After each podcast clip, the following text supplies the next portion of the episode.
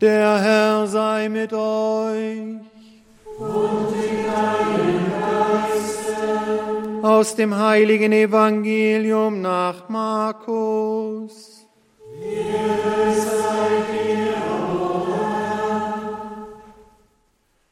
In jener Zeit rief Jesus die Zwölf zu sich und sandte sie aus, jeweils zwei zusammen. Er gab ihnen die Vollmacht, die unreinen Geister auszutreiben, und er gebot ihnen, außer einem Wanderstab nichts auf den Weg mitzunehmen, kein Brot, keine Vorratstasche, kein Geld im Gürtel, kein zweites Hemd und an den Füßen nur Sandalen. Und er sagte zu ihnen, Bleibt in dem Haus, in dem ihr einkehrt, bis ihr den Ort wieder verlasst. Wenn man euch aber in einem Ort nicht aufnimmt und euch nicht hören will, dann geht weiter und schüttelt den Staub von euren Füßen zum Zeugnis gegen sie. Die Zwölf machten sich auf den Weg und riefen die Menschen zur Umkehr auf. Sie trieben viele Dämonen aus und salbten viele Kranke mit Öl und heilten sie. Evangelium unseres Herrn Jesus Christus. Lob sei Christus. Liebe Zuhörer, liebe Zuschauer, liebe Brüder und Schwestern im Herrn, in der letzten Predigt habe ich dargelegt, dass das Verhalten des Herrn signifikant anders war, zumindest als wir es die Pharisäer damals praktiziert haben im Hinblick auf Zöllner, Sünder, von denen hat man sich abgegrenzt, Samaritern, Heiden und vor allem auch kultisch Unreinen. Er hat keine Probleme gehabt, Tote zu berühren, die Bahre des Jünglings von Nein anzufassen. Er hat sich von der blutflüssigen Frau berühren lassen, hat sie beruhigt und vor allem hat er über alttestamentliches Gebot sich hinwegsetzend Aussätzige berührt, Leprose. Heute Teil 2, denn es wird ja immer wieder gesagt, Jesus war in bestimmten Punkten durchaus auch zeitabhängig. Rahner hat das einmal so formuliert, er musste so handeln, wie er musste, weil es halt damals so vorgegeben war. Das wage ich ganz heftig zu bezweifeln. Heute geht es um den Lehrstil. Die Menschen waren sehr betroffen von seiner Lehre, denn er lehrte sie wie einer, der göttliche Vollmacht hat, nicht wie die Schriftgelehrten. In der früheren Einheitsübersetzung war das Wort göttlich in Klammern hinzugefügt, heute jetzt leider nicht mehr. Ein Satz, der Ihnen bekannt ist. Ich möchte Ihnen aber heute, glaube ich, wirklich darlegen, dass er Ihnen wahrscheinlich nicht wirklich bekannt ist. Er hat sich nämlich sehr unterschieden von dem, was damals üblich war und wie damals gelehrt worden ist. Das habe ich, habe jetzt den Matthias, meinen Assistenten, hier mal hergeholt.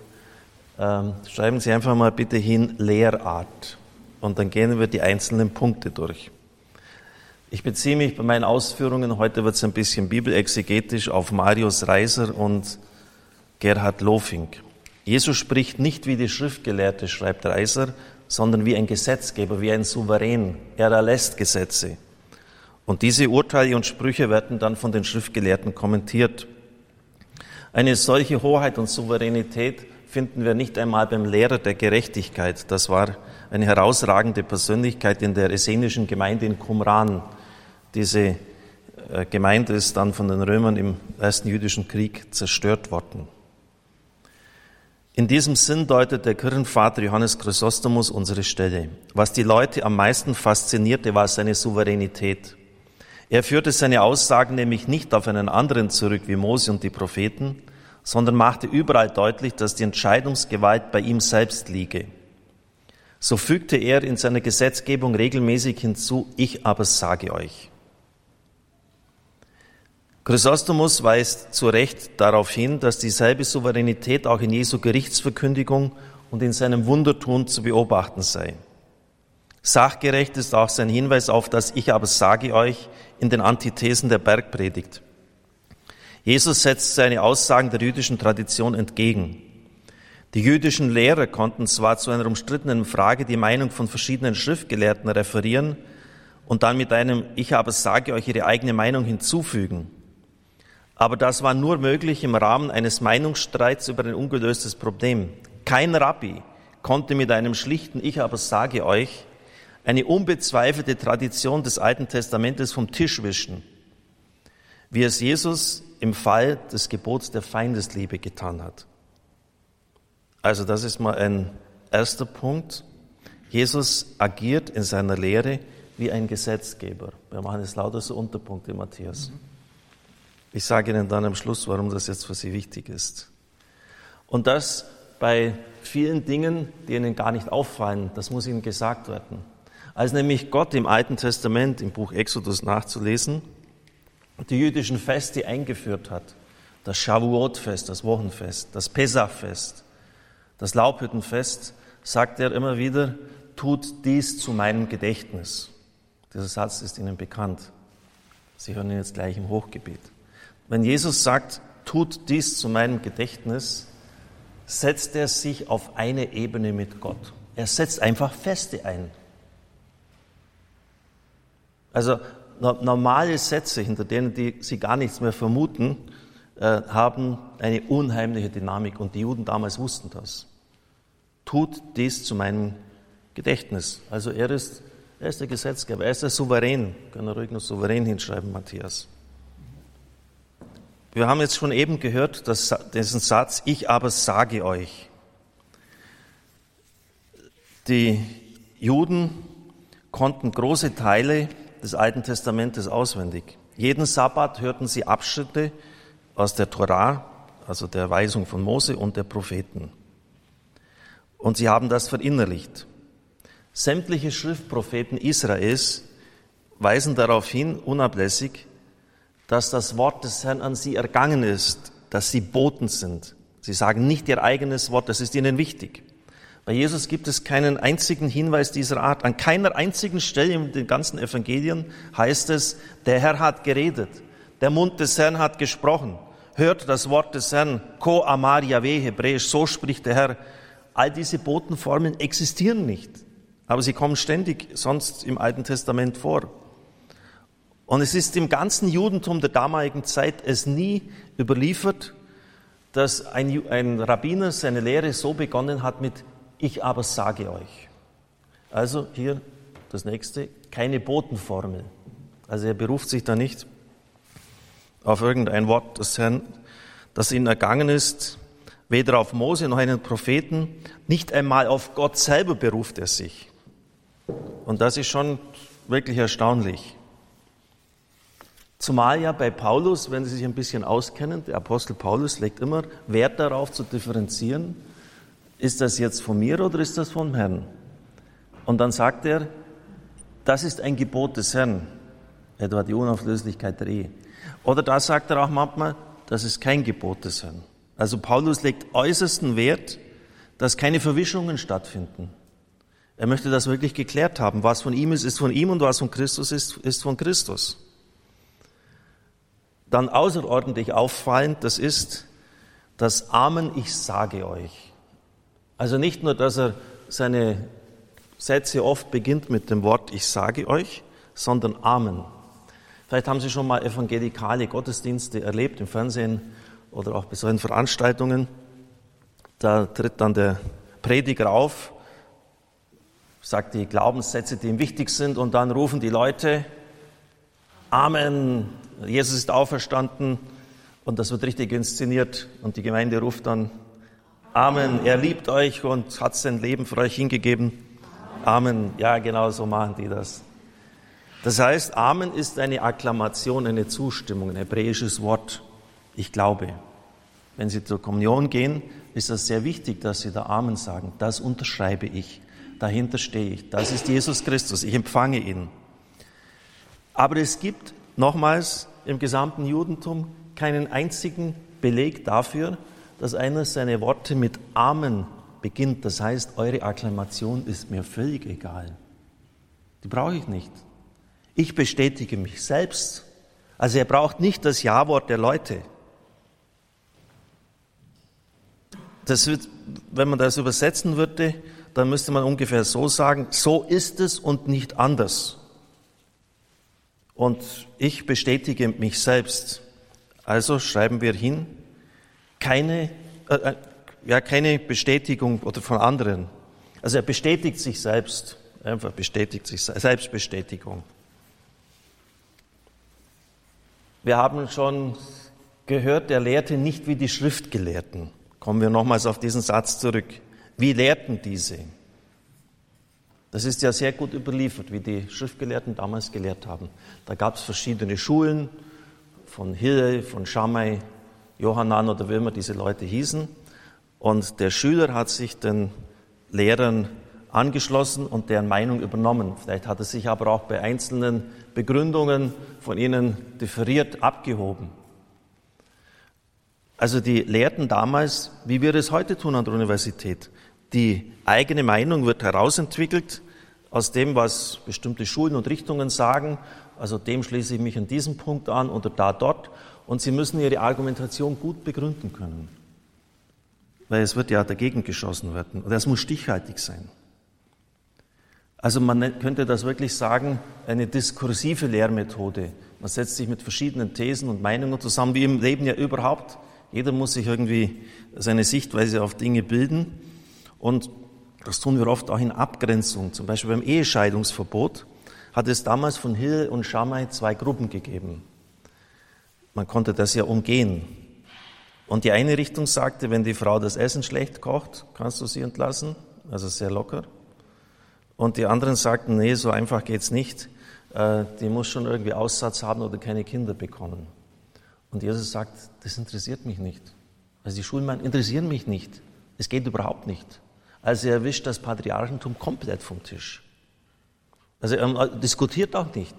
Am Anfang hat Gott das anders gewollt und so ist es. Also schreiben Sie hin, keine diskursive Lehrmethode. Ein bisschen komplizierter Ausdruck, aber er diskutiert nicht darum. Keine diskursive Lehrmethode. Prägen Sie es gut ein. In einer Woche wird ein Extemporale geschrieben, dann müssen Sie das wissen. Ein weiterer Punkt ist die Unbedingtheit in der Ausdrucksweise. Die Theologen sprechen von einer emphatischen Verneinung. Was ist das? Klingt ein bisschen schwierig. Es ist ein doppeltes Nein. Und das gibt es leider in der deutschen Sprache nicht. Beispiel. Wer das Reich Gottes nicht annimmt wie ein Kind, und dann steht im Griechischen ume, nicht, nicht, wird keinesfalls in das Reich Gottes eingehen. Also es ist ein ganz starker Ausdruck. Ich habe vorher gesagt, die deutsche Sprache kennt das nicht, aber die bayerische Sprache kennt das. Der wird gar nie nicht in das Reich Gottes eingehen. Kennen Sie den Ausdruck? Gibt es das bei euch in Sachsen-Anhalt auch? Auch? Jetzt bin ich aber enttäuscht. Ich habe schon gedacht, wir haben als Bayern hier ein Einstellungsmerkmal und meinte hier ein bisschen Lokalpatriotismus muss sein. Also schreiben Sie hin, Unbedingtheit in der Ausdrucksweise. Leider hat die, Einheits-, die neue Einheitsübersetzung diese Stelle so übersetzt, er kommt nicht in das Reich Gottes hinein. Früher hat man gesagt, keineswegs. Ich habe bei anderen Übersetzungen nachgeschaut, unter gar keinen Umständen. Also das meint das, dieses emphatische, betonende Sprechen. Sie werden jetzt vielleicht denken, naja, das sind ein bisschen so, so, so klitzig Kleinigkeiten, kommt vielleicht ein, zwei Stellen vor. Was glauben Sie, wie oft Christus so spricht?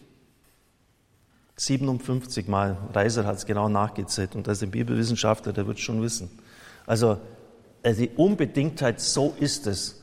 Also auch in, im Text selber, nicht nur Amen, ich sage euch, sondern auch im Sprechen selber. Jesus war das, was die rabbinischen Lehrer auf gar keinen Fall sein wollten. Er war einzigartig. Und dazu müssen wir wissen, dass damals die Meinung vorherrschte, wer die Torah nach eigenem Gutdünken auslegte, wer da eigene Schwerpunkte setzt, und das sind ja alles so fünf Punkte, kommt nicht in das Himmelreich. Und er korrigiert sogar alttestamentliches Gesetz. Ein nächster Oberpunkt, Matthias, ist der Lehrort die Rabbiner hatten ein Lehrhaus. Man ging in die Schule eines Rabbi und hat dort das Wissen und das Können des Rabbis mitbekommen. Wir haben im Evangelium gehört, dass Christus die Jünger aussendet und das ist auch sein Lebensstil. Das heißt, der Herr hat keinen festen Ort, sondern er zieht umher. Also schreiben wir vielleicht hin, Wanderleben. Nun, wie war der Deal damals? Ein Schüler ging zu seinem Rabbi, war also eine Zeit lang von seiner Familie getrennt und hat dann Dienst getan, im Haus, im Feld, bei der täglichen Arbeit, bei Botengängen. Und auch beim Tisch hat er aufgewartet. Und nun sagt Christus, der Menschensohn ist nicht gekommen, um sich bedienen zu lassen, sondern um zu dienen und sein Leben hinzugeben als Lösigkeit für viele. Das ist in Abgrenzung zu den Mächtigen gesagt worden, aber auch in Abgrenzung zu, dieser, äh, zu diesem Stil, der war in Ordnung. Wenn der Rabbi sich Zeit nimmt für seine Schüler, braucht er eine Gegenleistung. Er kann ja dann nicht im Haushalt tätig sein, also helfen dem. Das ist ja, ist ja okay. Aber Christus sagt, nö, mein Stil ist es nicht. Ich bin nicht gekommen, um mich bedienen zu lassen wie ein Rabbi. Das machen die Rabbis, aber ich nicht. Was heißt denn dienen? Im Zusammenhang mit dem Priestertum der Frau wird ja immer gesagt, wir wollen jetzt Macht haben. Nicht mehr selbst herrschen wollen, sondern dienen. Und dieses Dienen darf nicht in einem blassen und farblosen Sinn verstanden werden. Das Wort Solofing meint in seiner ursprünglichen Bedeutung nichts anderes als ein Aufwarten bei Tisch. Es hat seine Basis im täglichen Tischdienst. Und diesen Dienst haben Sklaven, Angestellte oder Frauen verrichtet. Gerade bei Tisch wird der Gegensatz zwischen dem Höhergestellten, der bequem daliegt, und dem Sklaven, der bedient, besonders krass und deutlich. In der griechischen und römischen Kultur galt Bedienen im Haus stets als minderwertig. Es kam sogar vor, dass die Herrschaften ihre schmutzigen, ihre fettigen Finger an den Haaren des Sklaven abgewischt haben. Ich weiß noch, wie ich das erstmals im Lateinunterricht gehört habe und mich das dann angeekelt hat. Ich hatte damals Latein-Leistungskurs. Der Sophist Kallikles in dem platonischen Dialog Gorgias sagt, wie kann denn ein Mensch glücklich sein, der irgendeinem anderen dienen muss? Also schreiben wir hin, Wanderleben, äh, Dienst, Ausrufezeichen. Vom gemeinsamen Dienst am Tisch beginnt die wahre Revolution. Hier beginnt die wirklich klassenlose Gesellschaft. Schauen wir uns die Schüler an. Dazu müssen wir wissen, wie damals gelehrt worden ist. Als die Kinder mit sechs in die Schule gingen, hat der Rabbi die Lehrtafel mit den Worten Gottes mit Honig ähm, eingeschmiert und die sollten sie dann ablegen. Sie sollten das Wort Gottes essen wie Honig. Es sollte süß sein, es sollte ihnen Freude machen. Im Alter von sechs bis zehn Jahren hatten sie die Aufgabe, die ersten fünf Bücher Mose auswendig zu lernen. Von zehn bis 14 kam der Rest der Schrift dazu. Und dann kamen die Superbegabten, wenn die dann die, das ganze Alte Testament auswendig wussten, äh, die mussten dann die Gebote Gottes zum Beispiel rückwärts aufzählen. Oder ein Rabbi hat eine Stelle umschrieben, dann musste ich sagen, das ist Habakuk 2,22. Also da ging es wirklich richtig zur Sache. Das waren die, die dann Rabbis wurden, das waren richtig intelligente Burschen. Schreiben wir also hin, Schüler, waren das die Apostel, solche, solche Kaliber? In gar keinster Weise. Wie oft sagt denn Christus, ihr habt überhaupt nichts verstanden. Schreiben Sie hin, Schüler, Beta-Version. Ja, Beta-Version, das sind, das sind aus der zweiten Reihe genommen. Und das jetzt höchst aktuell. Benedikt hat ja jetzt diesen Aufsatz über das Zölibat herausgebracht, noch vor der Amazonas-Synode, rein theologisch argumentiert, also ganz bestimmt nicht in Frontstellung zu Papst Franziskus, wie das gerne behauptet wird. Ämter hat er im September letzten Jahres geschrieben, in der sich um Jesus bildenden Gemeinschaft gehören dem alttestamentlichen Priestertum zu. Priestertum war erblich. Wer nicht aus einer Priesterfamilie stammte, konnte nicht Priester werden. Das waren die Leviten. Man muss aus diesem Stamm kommen. Jesus Priestertum stammt, beruft sich nicht aus familiäre Abstammung, sondern durch Wahl und Berufung. Und deshalb sagt Christus ja auch, bittet den Herrn der Ernte Arbeiter in die Ernte zu senden. Im Judentum hat es das nicht gebraucht. Die hat man immer, war ein ganzer Stamm dafür da. Also kein erbliches Priestertum bei den Schülern, also nicht Es waren keine Leviten. Dann Lukas 14, 26. Wenn jemand zu mir kommt und nicht Vater und Mutter, Frau und Kinder, besonders anstößig, ja sogar sein eigenes Leben gering achtet, kann nicht mein Jünger sein. Das hat es im Judentum überhaupt nicht gegeben. Wie ich schon sagte, waren die Auszubildenden sozusagen einige Zeit lang weg von der Familie, aber dass sie sich ganz lösen, war undenkbar. Schreiben Sie hin, Schüler, alles um seinetwillen verlassen ist auch ein völliger Unterschied zum Judentum von damals. So, und nun zum Schluss noch der Lehrer selbst. Jesus sagt das Wort, äh, im Griechischen heißt das Eunuchen. Es gibt Kastrierte, die von Geburt an verstümmelt sind, etwas überschreibend, umschreibend übersetzt.